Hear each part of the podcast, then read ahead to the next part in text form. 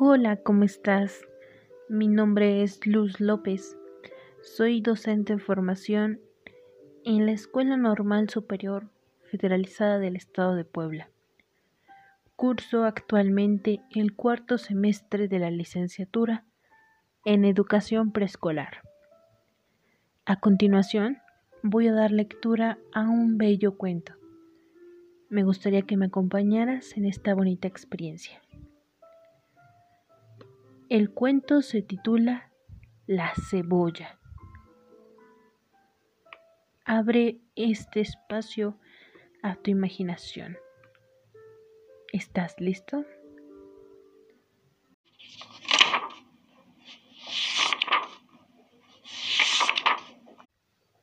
Había una vez una época y un pueblo en el que las cebollas eran raras eran casi desconocidas.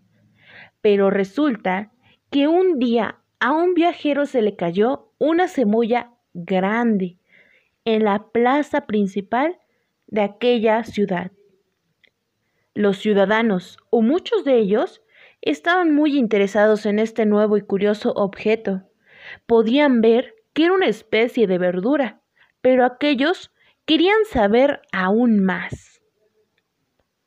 Por casualidad, la primera persona que se animó a acercarse a la cebolla tosió mientras lo hacía. se fue corriendo de inmediato para enseñar que las cebollas las cebollas causan tos, corran. La segunda persona que se acercó a la cebolla descubrió que tenía un muy fuerte olor. Sí, el exterior es así de intenso. Entonces... entonces el interior debe ser casi imposible de soportar, dijo llorando. Entonces dejó la cebolla y se fue. El tercer hombre que se acercó fue más valiente y se atrevió a cortar la cebolla. Una de sus capas aterrizó sobre su mano. Todos observaban. ¡Qué objeto tan milagroso! exclamó la multitud. Este objeto tiene cualidades mágicas.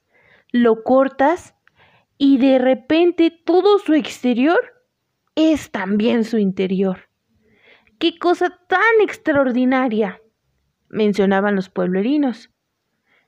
La siguiente persona que fue lo suficientemente valiente para manipular esta cebolla, la peló, peló su capa exterior y entonces intentó cocinar una parte de ella.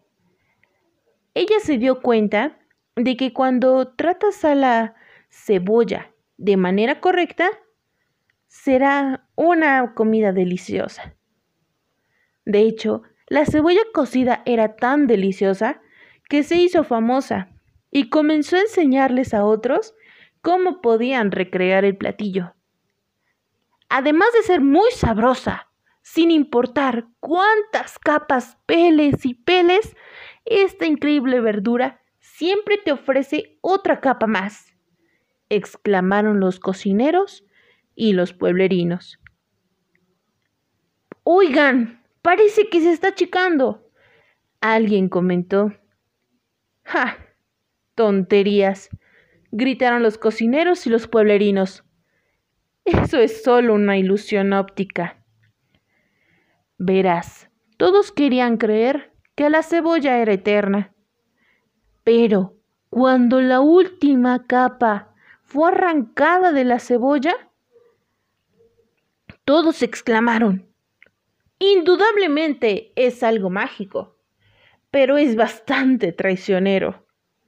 Y quitándose el jugo de la cebolla de sus manos, todos estuvieron de acuerdo, pues en efecto era la acción más sensata, ya que la gente estaría mejor sin la cebolla, porque a fin de cuentas es solo un pueblito en donde no conocen y no tienen ni una sola cebolla.